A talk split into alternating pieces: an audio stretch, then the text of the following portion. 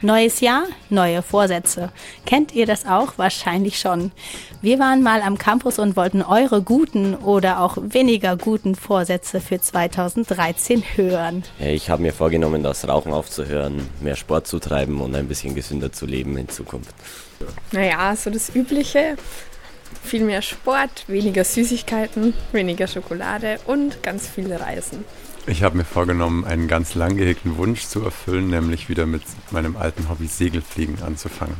In der Nähe von Regensburg. Ansonsten einfach mal einen Urlaub ins Warme. Also ich will auf jeden Fall wieder mehr Sport machen und mir dieses Jahr endlich einen Hund zulegen. Entweder einen Golden Retriever oder einen Labrador. Äh, meine Vorsätze fürs Jahr 2013. Mehr lernen, weniger feiern und ähm, ja, den Schwerpunkt auf die Uni legen. Im Ernst. Feiern wie 2012, lernen wie 2012. Genau. also fürs neue Jahr habe ich mir vorgenommen, dass ich vielleicht mal wieder einen Halbmarathon laufe, mal gucken.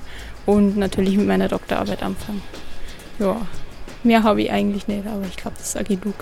Ich habe schon gemerkt, jedes Mal, wenn ich mir irgendwas vornehme, dass ich das irgendwie nicht so schaffen tue. Und diesmal habe ich mir vorgenommen, dass ich mein Leben einfach so lebe, wie ich Bock habe.